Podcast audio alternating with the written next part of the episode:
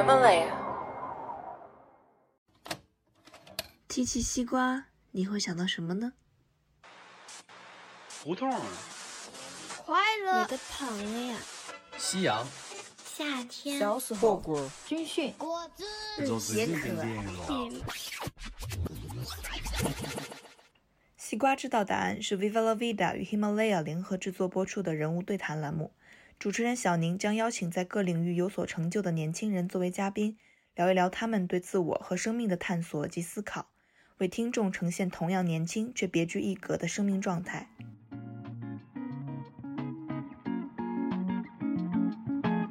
you know, it, it's like my eyes open. Why am I traveling across the Atlantic for three months when the fact that I need to go there means we need such a space here?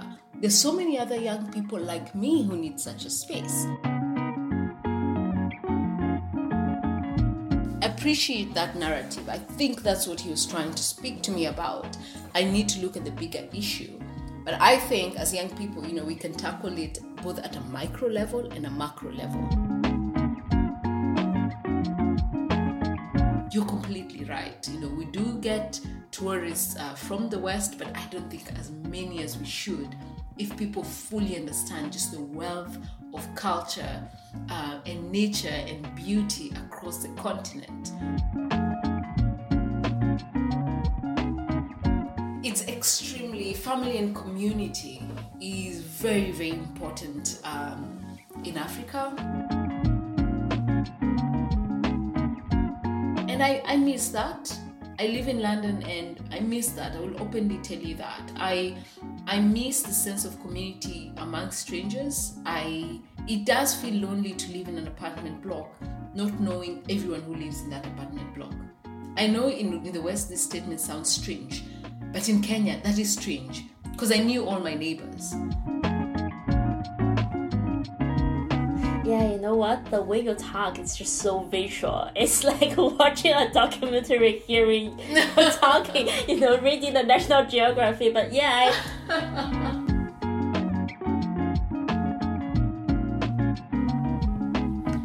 Hello, this is Xiaoning. Welcome to the podcast. So today we're going to invite Martha as our guest. Martha is a former entrepreneur from Kenya, currently living and working in London. Since 2013, she founded Nairobi Dev School to create spaces for East African youth from Kenya and South Sudan to learn coding. She has spoken at numerous conferences in London, Paris, Berlin, Stockholm, Brazil, and Ethiopia, including one where she were interviewing Bill Gates in person. She was a nominee for the Anzisha Prize for Entrepreneurs in Africa and the namesake for UNESCO's Searching for Martha campaign to encourage women to take up entrepreneurship and technology. I met Martha in college, where we studied together in San Francisco, Berlin, and London with other students across the world. In my eyes, she is quite a confident, delightful, inspiring, determined, and at the same time kind and soft hearted woman. She always brings with her presence such a positive energy wherever she goes. I wonder how her passion and her delightful personality would connect back with her African culture legacy, as well as her life as a digital nomad. So let's welcome Martha. Thank you, Xiaoning, for that uh, welcome. Um, I'm embarrassed and uh, excited to be here at the same time. Yeah, I'm excited to jump into these important topics with you. Yeah, thank you. So now let's um, firstly talk a bit about your past entrepreneurial e- experience as the founder of the Nairobi Dev School. So when and why did you start the school? Yeah, so the story for this is actually quite um, uh, funny, I think. So after I finished high school, I did pretty well in school. I was one of the top in the country in our national exams. Um, that's after high school, and I was 18. And I actually got a place into a medical school in Kenya, uh, fully paid for by the government, which is very prestigious. This is what I had essentially worked my entire life for. You know, you're told to go to school, work hard, and you know, be a doctor, lawyer, or engineer. You know, this is a typical path our parents encourage us to get into. Uh, but as I waited the few months between high school and university to start, I did an internship at a local NGO called Akili. It's actually an NGO to encourage leadership amongst young African women. And at the internship, I worked with the accountant, and I really, it's the first time I had a computer to myself. And in my free time, I really got into computers. I started asking myself the basic question, you know, how does this computer work? Um, I was very fascinated by it. So I started Googling that, um, came across the world of, of programming and open source development. I started teaching myself Ruby and Python, the programming languages, and just writing little account, little programs. Um, and I felt I would spend the next few years actually delving into the world of coding and understanding it better. I soon got an internship uh, as a Ruby, a junior Ruby developer, which was very exciting for me. A few months later, I got accepted into the GNOME Outreach Program for Women. It's a program to encourage more women to get into open source development. In that program, I was attached to a Red Hat project uh, called Delta Cloud. And this was the first time I was really, you know, exposed to the open source world. And I also realized, you know, there's so much more for me to learn as a self-taught developer. And one of my mentors there encouraged me to apply to a school called Hacker School in New York. This is where the story gets interesting. um, so I applied to Hacker School. You know, I had my applications ready, like right, you know, when the applications opened, I submitted it.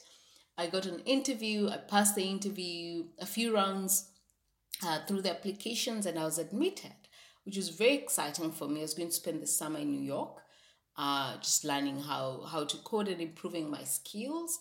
But then I didn't get a visa to go to New York. And just for context, when I got into hacker school, I, I didn't have money to spend the summer in New York. So I crowdfunded. I raised money on Indiegogo to go there. So I'm walking out of the US Embassy. I, I literally have all this money people have sent to me to go to New York to spend the summer studying. People who believe in me and the future I'm trying to create. Um, very non traditional. And now I don't have a visa to go. And, you know, in my frustration and anger, I thought, you know what? I can start a school here.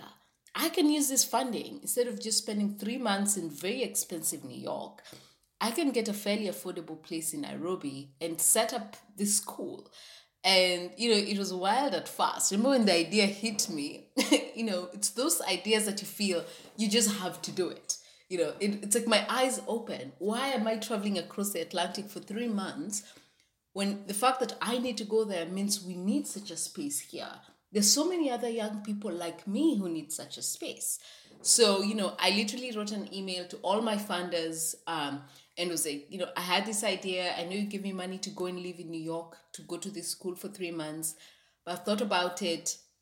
Can I just use this funding to start a school in Kenya? If, you know, if you're not for this, I'm happy to send you back the money. It's really easy. And everyone was like, oh my goodness, this is brilliant. This is even a much better cause than what I thought I was donating to. Please go ahead.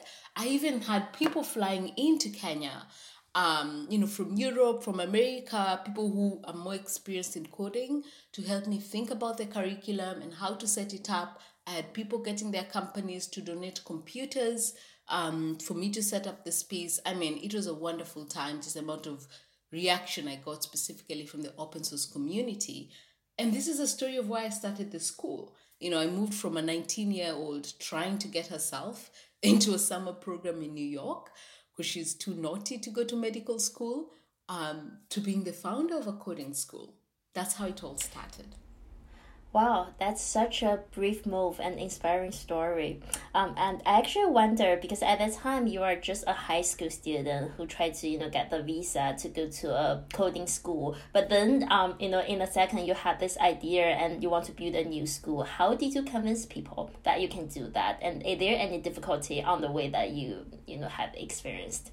Yeah, I mean, of course, just from a pers- personal level. I mean, you can imagine for my family, I mean, going to medical school and getting a degree and being a doctor in Kenya is very prestigious. It's a secure future, which is what, as a developing country, this is very important. And parents, of course, are trying to secure a good future for you.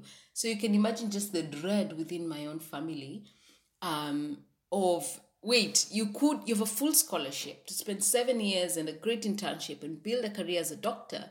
And now you're 19, you think you can start a school.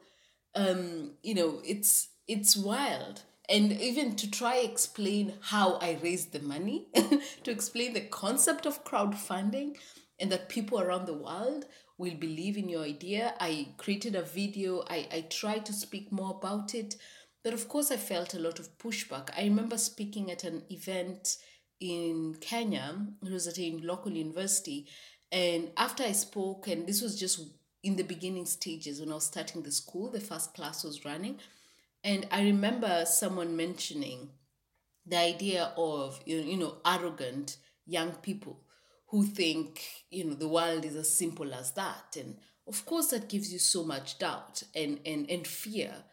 Doubt and fear every entrepreneur already has. You don't need anyone to remind you of it. Um, and this, to be honest, just the, the lack of belief from a lot of people around me was a big hindrance because I was 19. I'd never done something like this before. But at the same time, a lot of people believed in what I was doing. A lot of people wanted me, wanted to support me. Um, a lot of people saw the, the need of what I'm trying to create. And when students started signing up um, for the classes and actually having people sitting in, class and sharing knowledge, I mean, the, the evidence is right there. So it was a lot of motivation and almost a psychological um, game to a certain level. You'd really have to stay motivated. You really have to remind yourself why you're doing this and focus on the impact. So I had to convince the world that a young, you know, African woman can actually do this. Um, because I'm not the typical profile of someone to start a coding school. You know, I, I was a 19 year old African, you know, woman in Kenya who, you know, spent most of her life there, had no exposure outside outside this context. Um, so I had to fight a lot from family to friends, um, to my former teachers, who I think many must have thought I was crazy. but over the months, as things started um, falling together, then uh, you know I got more and more support. Yeah, I can totally um, echo with you on that because um, a, a similar experience as you had, um, you know, I founded Viva La Vida, but at the beginning, people don't believe in the concept. Um, I tried to convince people, but then still, like, you feel there is an inner voice in you that just tells you how how determined it is um, to try to you know push you or you know together with you to make this happen. So i guess it's a combination of what comes from inside and also what comes from outside you know people's support or even you know people's doubts because sometimes you also want to you know show to them that you know this could happen as long as you have the determination.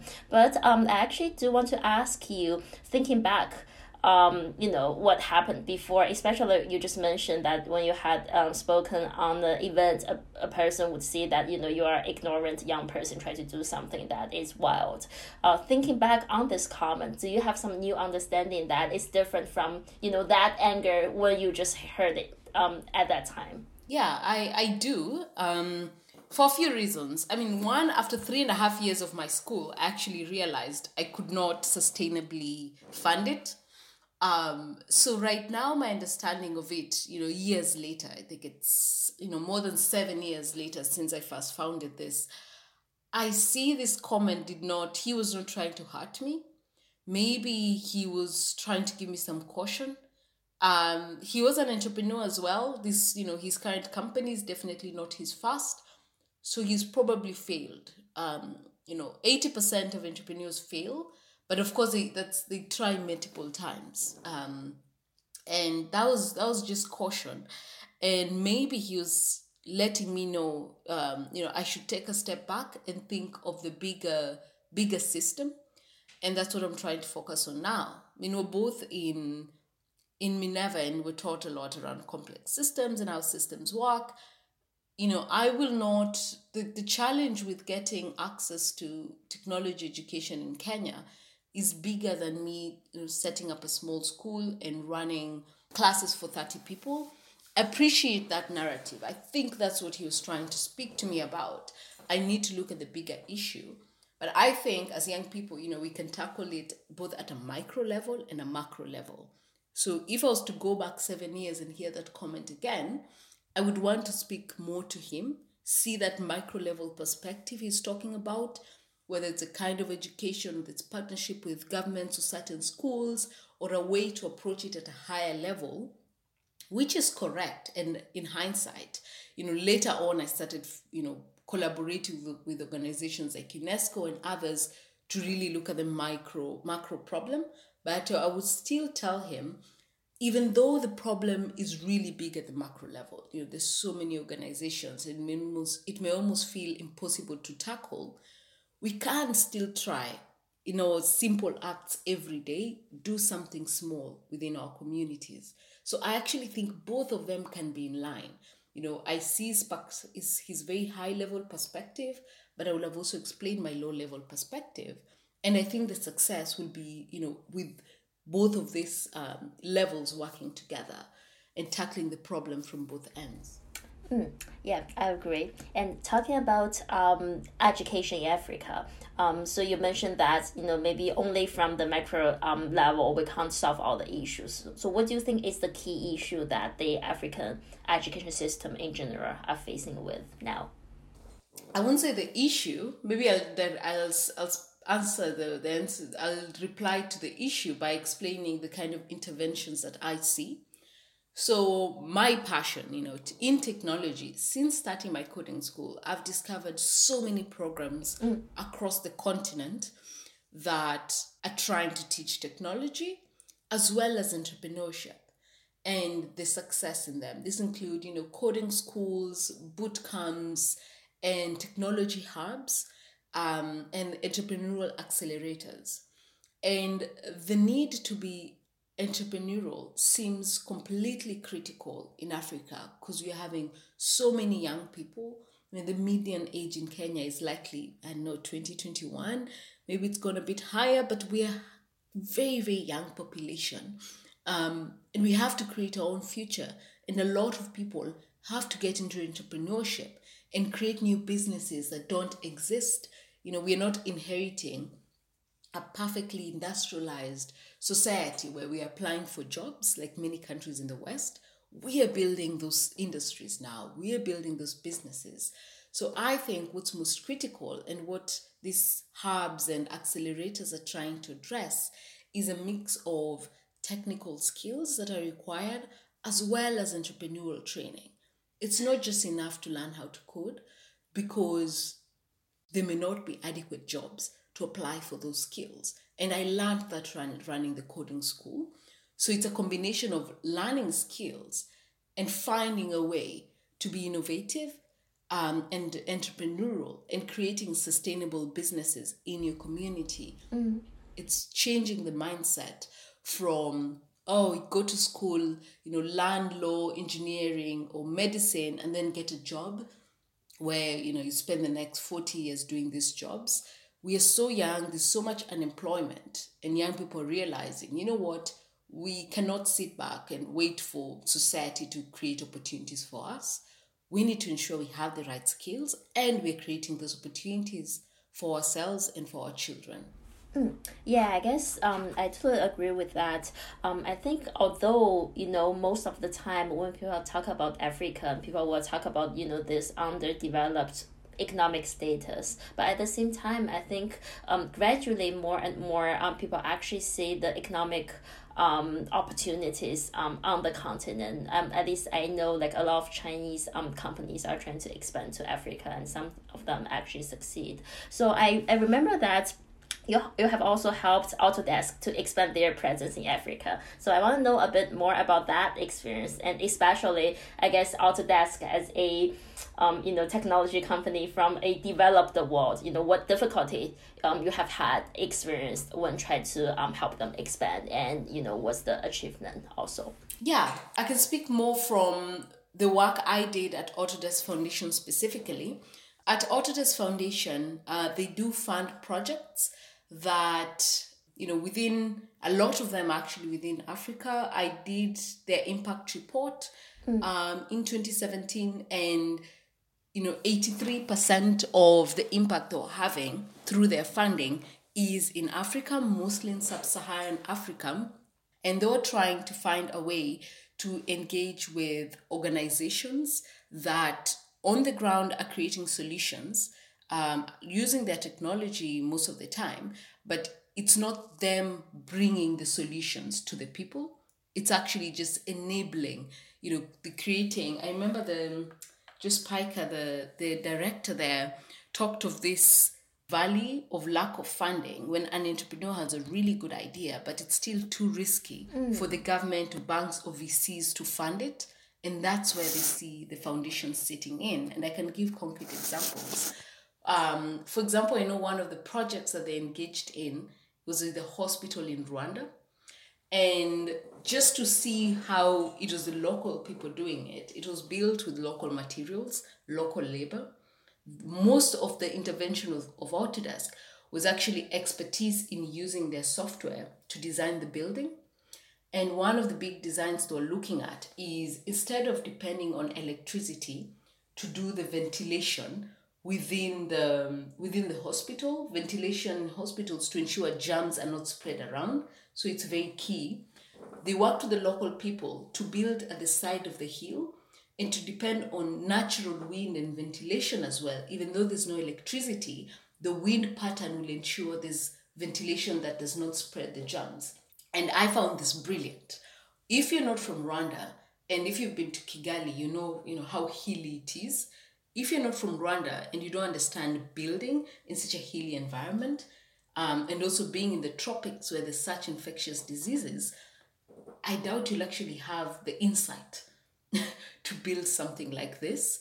Um, so I really like such interventions where, you know, yes, this was, you know, it, it is a Western company, um, but at the same time, you are really working with local people who understand the problem and only giving them a few tools that they are almost choosing to realize the idea. So I like that a lot. Um, but some of the challenges that I think I faced, just in general, I won't just say at Autodesk, um, in trying to campaign the idea of Africa and a strategy for Africa is just starting out with with the mindset of from the West, we need to go help, which is it's a great perspective because there's still a lot of basic needs in mm. Africa that need to be addressed.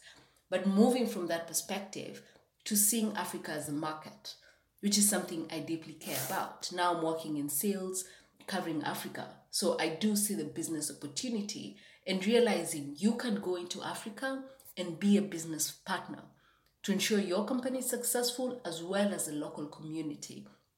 And I think this is an important perspective. You know, a lot of companies need to look at Africa as trading partners, uh, as skill partners. And you mentioned, you know, some Chinese companies are actually going in as say infrastructure partners. And I think this is critical, and this is one of the biggest challenges I face. I try to speak about it very vocally. It is great to, you know, help Africa from a donation perspective, but could we just for one second take a step back and look at Africa as you know a business partner? See the young people at africa in africa not sitting back and you know across the 54 countries actually. Not just sitting back waiting for help from the west um, but actually as talented skills more and more people are going to college and the people we can do business with. We can we can give some tasks uh, to companies in africa to do. We can outsource some of these tasks in our companies.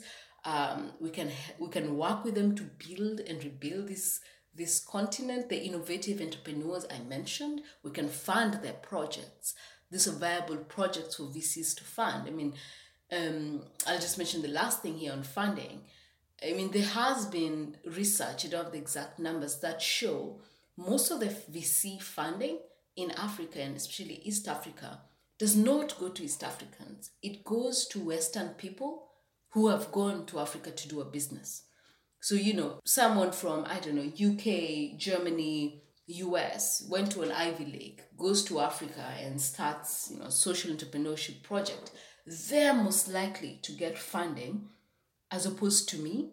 Um, and I'm not just saying that because no one funded me and my startup had to die, but I'm actually, you know, there has been research by organizations like Village Capital that show this. You know, it's actually much, much harder for actual Africans, even if it's educated Africans with skills, to be given funding as opposed to Westerners Mm, that's a very important insight. Um, it's interesting that you mentioned the word, you know, market, and um, I, I totally understand that, you know, we want to make this solution more sustainable instead of bringing the solution. We try to enable young people there and see their potential. But I do have a question here. Um, what's the attitude of local people towards all those um, you know, international collaboration. Because what I'm thinking is um, to do business on one hand is a sustainable solution, but at the same time, are they afraid of their homeland being exploited? You know, or let's see, there have some cultural intervention from the West because, you know, we, we know African culture, it has such a long life legacy. We don't re- really want to lose it. But at the same time, you know, the capitalism doesn't really hear that. What's your um, take on that? I mean, that's, that's, I, I, I completely see that point. And the, the feelings of, and again, saying this sitting in London, so you can already see how um, there's a challenge there. But I feel there's a lot of mixed feelings. There is a big, for example, in Kenya, there is a big tech community that is for this and, and cares about doing business and wants to be part of the, I'll say almost the globe flattening of the world and getting more and more um, global. But at the same time, for some reason, more and more global does mean more and more Western. It mm. means we spend most most of our you know at least in these communities you do spend of your most of your time speaking english and not swahili and not your mother mm-hmm. tongue um, it means formal dressing to these meetings or this society is western formal dressing we actually have national dresses in kenya and we have you know something we call kitenge which for example in, uh, in special occasions like weddings or um, say if you're going to church, you will see a lot of people wearing them. So even in, in celebrations, people are not dressing like, you know, many times, at least the community I grew up in outside Nairobi, they're not dressed in Western clothes, like formal Western clothes. They're dressed in this vitenge or locally tailor-made clothes. Um, but you see in this new, you know, doing business with the West, you have to change.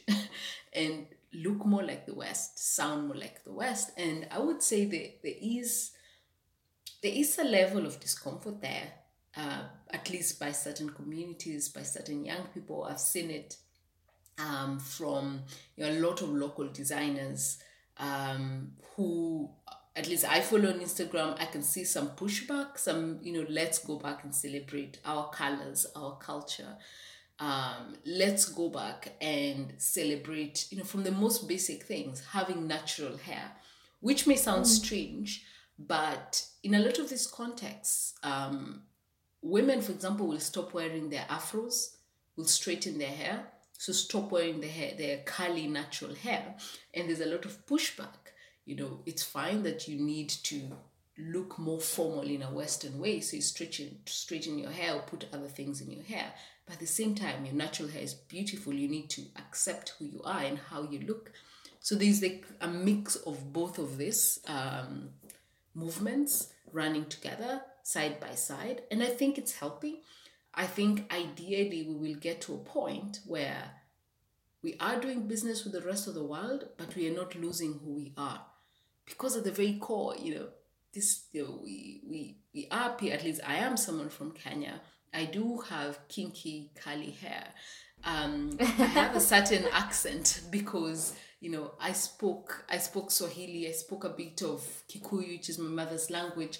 I grew up in Western Kenya where they speak Bukusu, which is a different tribal language. So at the end of the day, this is who I am.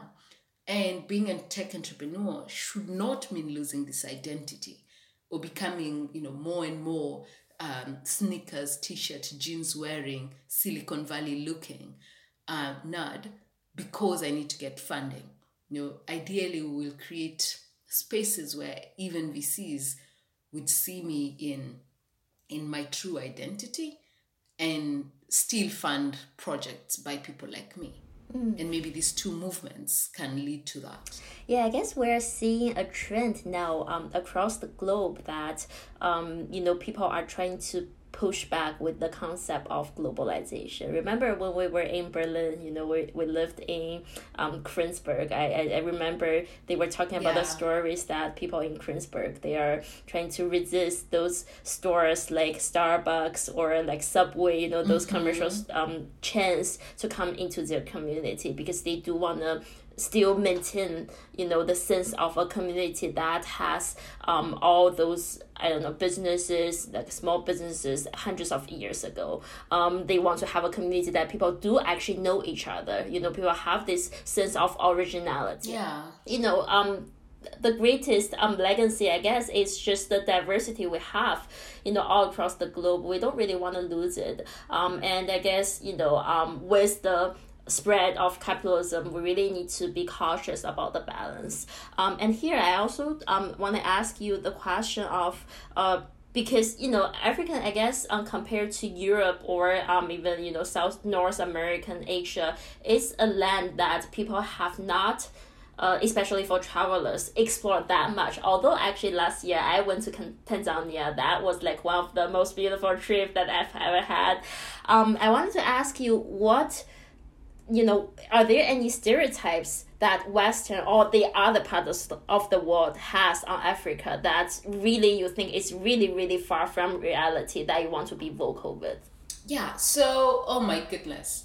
So we, we will start with, with, um, with the word Africa, which we are using here because I know you understand it's a big continent, continent with various cultures, but um, still people are not fully aware of how diverse um, Africa is. And in many ways, you, you may have some some empathy on this because you, you come from China and you know there are so many different regions with so many different weather and and landscapes. So coming from a large country, I feel you already have an understanding of you could have a big region with very different experiences. Um, whether it comes from nature, understanding of, of, of local culture or cuisine, and it's very similar across the continent of Africa. I mean, you have a lot of the north is in terms of religion is Muslim, um, has a big Arab background. Um, you know, I spent time working in Juba, and in Juba, it's in south of Sudan, uh, which is a different country from from Sudan you know you're at the nile it's very tropical it's very green it's very warm but you go north to sudan it suddenly turns into a desert. It's it's a different kind of experience in terms of touring. You can't going to ethiopia and all this is in east africa you know it's very very different and hilly different people different language different culture from say coming to kenya which also has so many different people. Uh, with people, a little Somali people, with Bantu people, Nilotic people, you can climb Mount Kenya, go be at the white sandy beaches uh, in the Kenyan coast. It's extremely diverse. We have Lake Victoria. You mentioned Tanzania again, from Kilimanjaro to to their big, beautiful coastline to the islands like Zanzibar. And this goes on across the continent. You know, going to West Africa, completely different from South Africa. Um, or going to the north um, to places like Morocco and Tunisia and Egypt so I feel from a tourist standpoint, you're completely right. You know, we do get tourists uh, from the West, but I don't think as many as we should if people fully understand just the wealth of culture uh, and nature and beauty across the continent. I mean, going to places like Madagascar, my goodness, the coastline there, the cashews, the, the, the food, the, the mixed culture from the local people to the Portuguese culture from the time of colonialism is is is just it's there's so much wealth in culture. I can speak about this forever. I'm so passionate about it. yeah, gosh, I can feel I can feel your love yeah. to your passion, you know. Yeah, it's, it's so beautiful and rich and wonderful, and I don't think, at least I'm not sure, a lot of people outside the continent, and sometimes even within the continent, just realize the depths of beauty that you can experience you can experience across Africa. Um, it's one of my favorite. So I watch a lot of like BBC documentaries, and one of my favorite, I think it's under One Planet, is their series on Africa. So they do a lot of nature series covering the different parts of Africa. And my goodness, they could as well be different planets. There's so much wealth. So I'm glad you went to Tanzania, but I feel like I need to create a list of for you to like, you know, go see this in Egypt, go see this in Mozambique, you know, go see this in Ghana. Cause it's like it's so beautiful. and so much intensity. And I wish more and more people uh, could research into this and just understand the opportunity in opening up um, their world to include all these different countries. Yeah, you know what? The way you talk, it's just so visual. It's like watching a documentary, hearing you talking, you know, reading the National Geography. But yeah, I, it really reminds me of last year because I was I was in Tanzania um in June I think, and I was going on a safari. I remember I was on the jeep. Um, mm. and the jeep, you know, is um like driving across the grassland, and there was just trees but the trees are just so different and so unique. You know, I grew up in city. I grew, grew up yeah. in cities um in China and uh, in the city the trees are you know we we plant the trees we plant it. We plan it to be like that. And you know we will like cut it in the way that is more like standard. But um, as you know you are you are a Kenya yeah. There's never a tree looks the same with other trees um you know in Africa. They're just so different. They're just so unique. They grow so you know freely within their way within their own environment and they stand on the land like so firmly i don't know i just remember you know um driving on the jeep and watching the trees i almost cried um i guess oh, that's kind yeah. of it's a microscope of um, you know what the whole land of yeah. africa is and um and yeah i actually do want to also know more about um you know what's the concept of some important um you know issues such as I don't know, family and community in Africa because I, I think people do have an impression that um the sense of group, family, community is very important in Africa, especially you know when you have um different tribes. So what's your take on that? Yeah, I mean, definitely, it's it's extremely family and community is very very important um, in Africa, especially after traveling around the world a bit and seeing, for example, how friends and even acquaintances relate to family and community um, is very different. Uh, in Ke- I'll speak mostly of Kenya, but this is actually very. This is one similarity I'll say we have across the continent. Um, it's mm. family mm. and community. It's a very community based society. From the extremes where we have so in Kenya, we do have tribes in Kenya. Many times tribes are spoken about from a negative perspective like you know creating divisions in in the in politics. But i won't speak about tribes from that perspective. You know i'll speak about tribes from you know how normally it affects you day to day.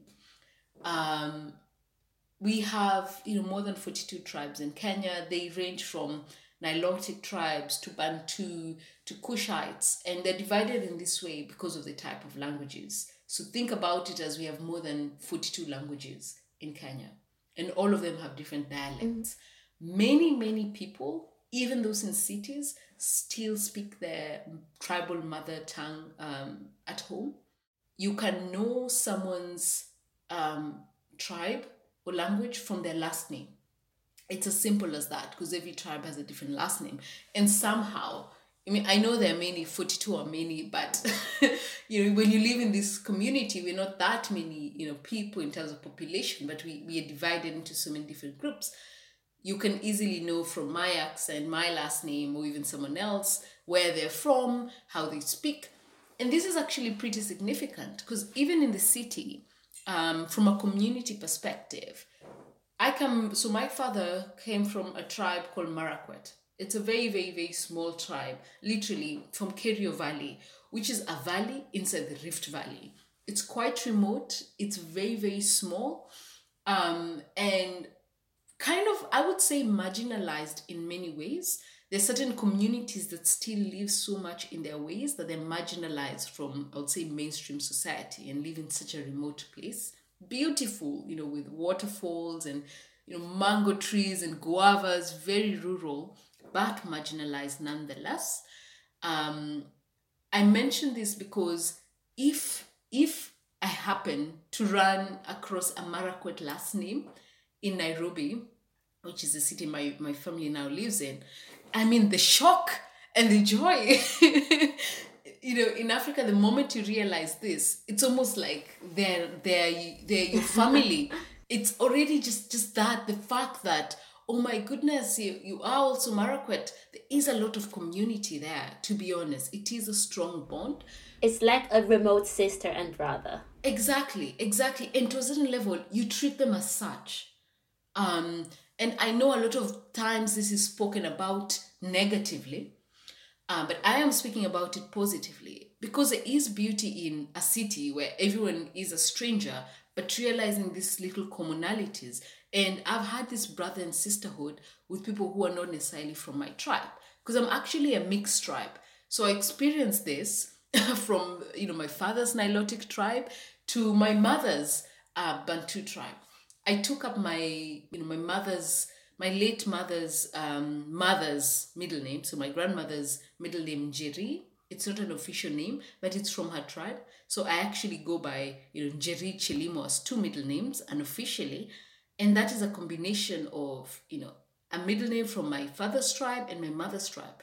And the moment I mention this, it creates this weird community first with people in my father's tribe then my mother's tribe then the people who are mixed in the same way and it's, it's almost like suddenly millions of people are my brothers and sisters and i also grew up for many years in western kenya in a town called kitale where the big tribe there is bukusu and so I can't speak some Bukusu tribes, but I always mention to people, oh, but you know, I grew up in Kitale, and suddenly all the people from around Kitale are now my brothers and sisters. It's just this.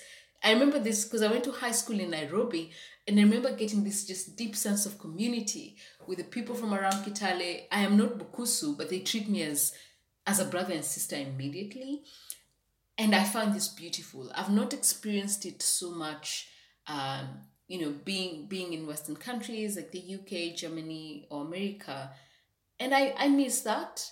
I live in london and i miss that. I will openly tell you that. I i miss the sense of community among strangers. I it does feel lonely to live in an apartment block not knowing everyone who lives in that apartment block.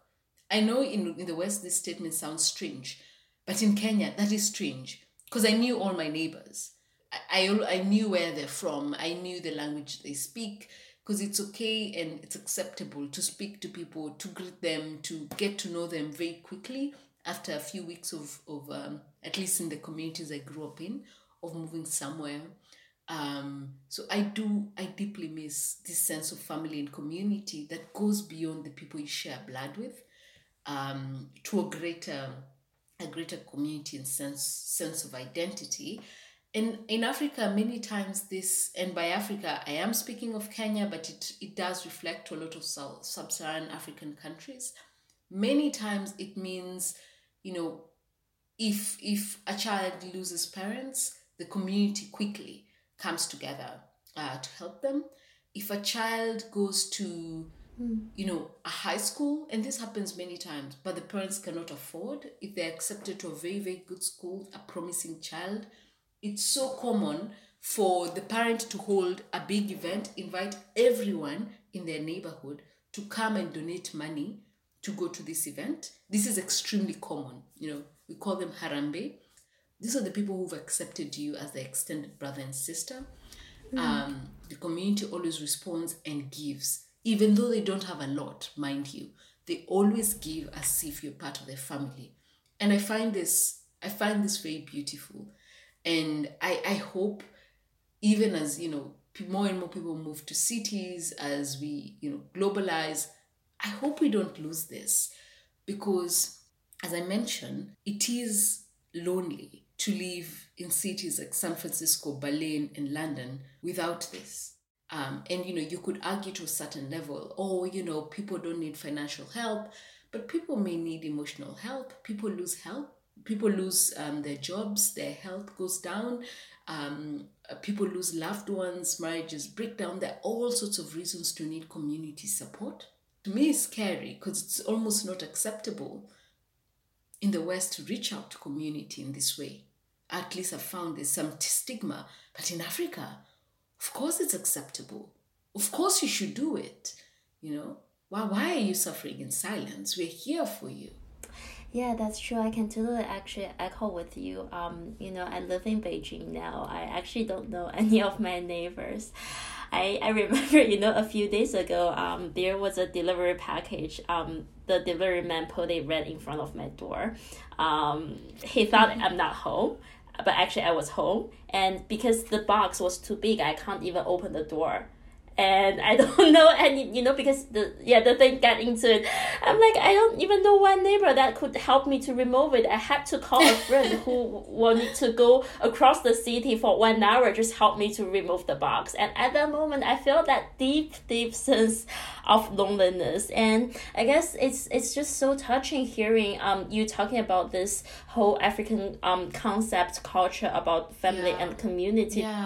Yeah, so I, I guess it's it's it's pretty um you know touching to hear um all the stories Yeah. that you just said. And um I do have a question here. So within this strong sense of family and community, where is individuality? Where is the position of individuality? Uh, especially you have lived in the West and you experience you know all the strong sense concept of individuality from the Western country. How would you compare? So, I mean, it's definitely way stronger in Western countries. Um, but something that I've learned in Africa, where individuality sits, it's, and this was a learning for me. You know, I was angry at first, like, why is everyone trying to push back and not supporting me? And finally, this this insight hit me.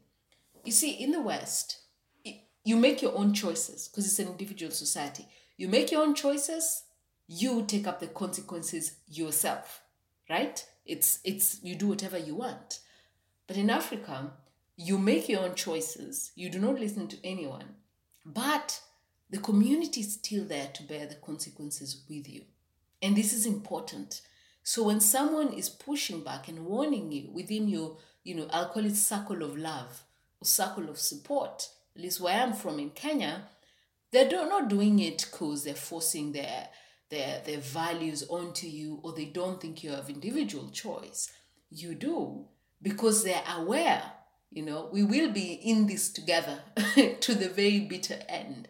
You know, if this doesn't work out for you, and you know you you have a mental breakdown you get depressed or you need income you cannot pay rent this and that we are together. I am going to help you bear those consequences. So to a certain level you can see how they feel they have a right to to tell you. Have you deeply thought about this? Because you know that that's the other side of being completely individual is do whatever you want. But you know what? When things go haywire you're on your own. I I don't care. It's your life. Mm. So I have grown to understand this and appreciate this. And by appreciating this, and this was a path with my family and my friends, is is learning how to, you know, understanding how my choice affects them. Because they actually care about me. Even if I refuse any support, it, it hurts them and it it bugs them that I'm not happy, that I'm not content. They will still want to help because they, they care about me. They do. It's genuine. It's not just a, it's not an obligation. So even though I say no, it's my own choices. I will live with the consequences. You know, it does affect their happiness. My unhappiness affects them, and I've grown to accept that and and and you know balance that, balance my desire to be an individual and make my own choices, but understanding this community that I live within, how those consequences affect everyone. Mm. It means speaking to them about my choices, listening to them with an open mind, understanding their view. It just means really involving them more. I can make choices. I may not have I may not listen to their advice, but I still it's important to listen to these different perspectives because they come from a point of love and care many times. Would you say that um, in such a culture where it's more family and community based, it's it's more difficult for an individual to live a unconventional life? It definitely is. It definitely is more difficult for someone to live an unconventional life. Because the risk you're taking, it is a risk to live an unconventional life. It does affect the community. That's that to certain level you can view as a negative aspect. Yeah. Hmm. Interesting.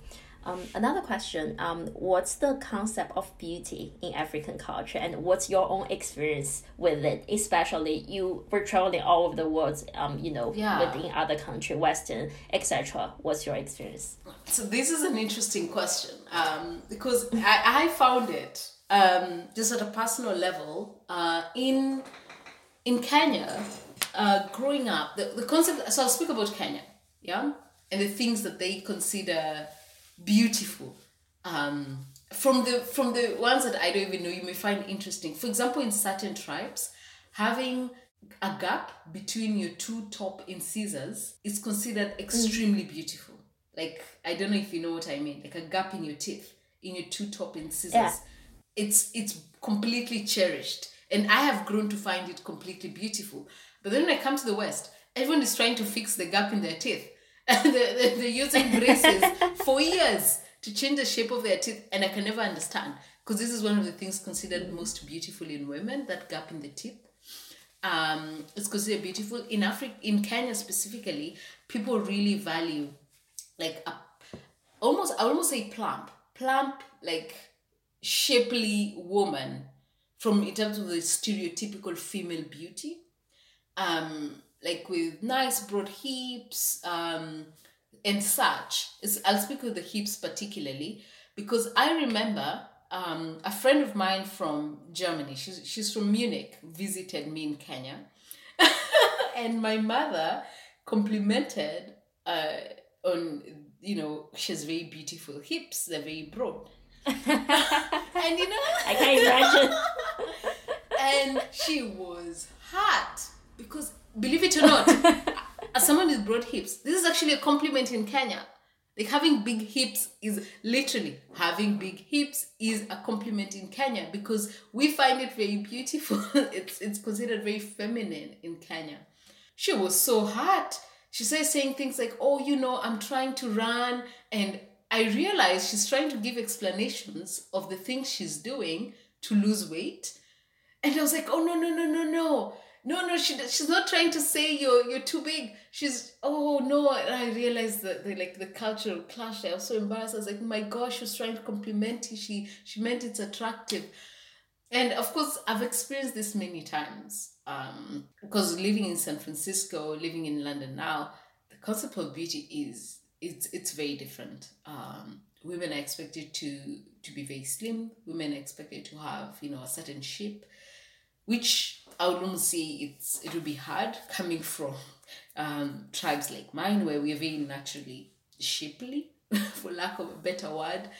Um, so I think there is definitely less pressure on. I, I don't know, maybe things have changed, but I would say for many women there's definitely less pressure on you looking a certain way. I think there's whole idea of African queen or African woman where you know people just ac- accept their shapes and celebrate them. So that's the that's the good. That's the good. There's also the ugly. By the ugly, I don't mean individuals. I mean in culture. there is a strong movement and preferences for lighter, fairer skin. In many sub-Saharan African countries, also in Kenya, you know, we are all black, but certain people have lighter skin than others. Um, it's just in my own family, I, I am the darkest. My mother is extremely fair skinned, my sister pretty fair, my brother in between me and them. Um, so I am I think I'm lucky. I did not grow up with pressure from, you know, my family to lighten my skin in any way. But I know in the schools I went to, I know of many girls who used skin whitening creams almost daily. You know, this these are girls below e- 18 because he felt this was essential to be beautiful. The skin had to be lighter. It's even more, the pressure is worse when But is that a Western concept? to be honest, I, I would connect it to, to a Western concept to a certain level. I mean, the idea of fair, white looking pureness of a woman's skin, I think is a thing from the West. I don't know if it's trying to look more Western, but it's recent for sure. Mm. This, I would say, is one of those, you know, those beauty movements that, again, in a globalized world, creates such insecurities. If the, those in power and those who are wealthier look a certain way, you can see why people who aspire to be powerful and wealthy would want to look the same way. So thank you so much for your um you know insights on African culture. And um another question I wanted to ask you because um you now live in London and you lived in San Francisco, Berlin, many other cities, and your home was um um Kenya. I I wonder you know what's your um, perspective on you know what are people from different parts what are the young people doing like for example um, you know what's the current um, lifestyle or you know like state of mind of people young people in africa and how does that compare to people in london or even in other parts of yeah. the world um, i mean i think um, so the, I'll just give you my first intuition. The first thought comes that comes to my mind, um, despite not having thinking too deeply about it there is a difference in hope between I'll say young people in Kenya and I'll almost say like this whole millennial concept that I see on social media.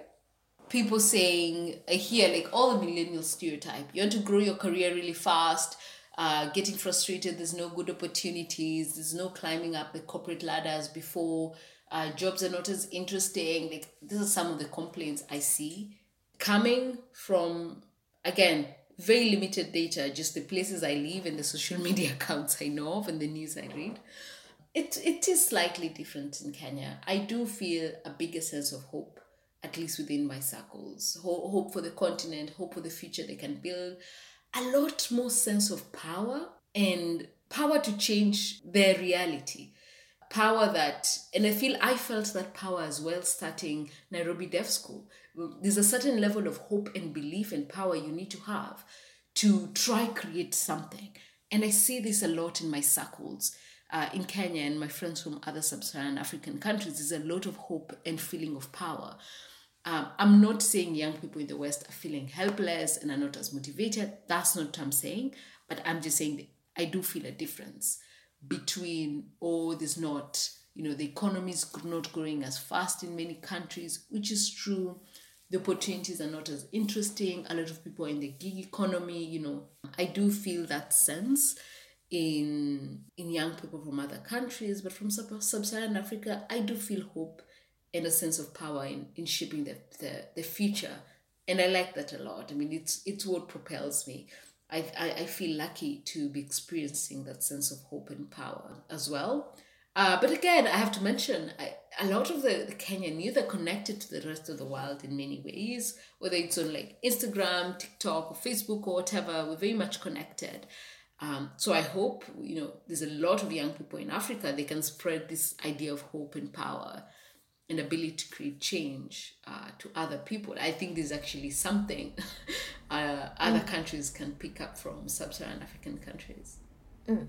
Great. Yeah, I guess I guess this is a bit um you know very interesting perspective because people would think you know living in a Western more developed world people will be more happy just because you know we have everything we need. But at the same time, you know thinking about um living on the continent, although it's not as developed as you know um many other countries, but just sense sense of hope I guess you know it gives people spirit to actually keep on what they are doing. And I guess, um, how would you envision the world in the next decade or beyond? Um, you know, from your own perspective.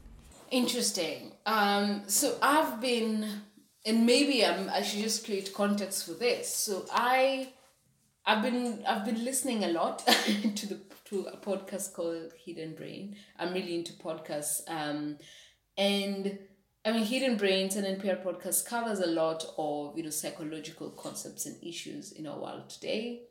I feel something that's not talked about as often is a lot of psychological pain that modern society is going to. It's like you know the loneliness we spoke about. Maybe there is some voices speaking about mental health now, but it's mental health from you know a more acute perspective, like, you know, deep depression or the likes. But I mean the, the little pains we live with and we've normalized, like being lonely and not knowing your neighbors or having the desire to, as you mentioned, not having anyone to open the box um, the to open the door for you because there's a box there and you don't know your neighbors. I feel a lot of these pains exist in society, insecurities of, you know, are we doing enough with our lives? If our family or friends want us to have other careers than we do now, how, how do we deal with this with these pains? I hope in the coming decade, you know, this is not economic. This is this is personal and social and community. I hope in the coming decades in my lifetime I can live in a community where a lot of this is addressed, where we are less lonely people. Mm. Cities are known to be very lonely. All these little pains from work to home life to how we connect to the universe and the world around us. I, I hope it can be addressed, it can be talked about. I hope I can find solutions myself and live a more balanced, fulfilled life. But I think as you know, as human society, we do hold a lot of this pain you know, if you add up all the little individuals' psychological pain, it's a lot of it in our communities in our world. And I hope in, in the coming decades we can find a way to, you know, diffuse out of this pain away and heal. And it may mean returning back to you know, basic human things like community and acceptance and love and care and open heartedness, things that we don't celebrate so much, things we don't teach in school or talk about, or beauty but are important to us because they affect our well-being every day. So hope in the coming decades we can heal and you know we can appreciate more and go back to these basic concepts that make us happier, more wholesome people. Mm, this is such a beautiful statement. I guess I, I really echo with that. And um, yeah. I, I really want to thank you so much for this great conversation. And um, I guess I've learned a lot from you about Africa and and also you know all those explanations about the concept of community beauty in African culture, as well as your very inspiring entrepreneurial story um, really those make me learn a lot and i'm sure you know the audience who listen to the, this podcast would learn a lot from you too. And um, thank you again so much martha for this conversation. Um, i guess let's take go back to the audience. Of course. Thank you so much. Thank you so much. Um, this was this was great. Thank you so much for the opportunity for me to tell my story um, and share a bit more about my culture and how I grew up and my community. Um, I mean, this this is quite special because I think the more people learn about you know African society, I think the more connected we'll be. So thank you so much for the opportunity. Thank you. Okay, then bye, Martha. See you next time. bye bye. See you next time.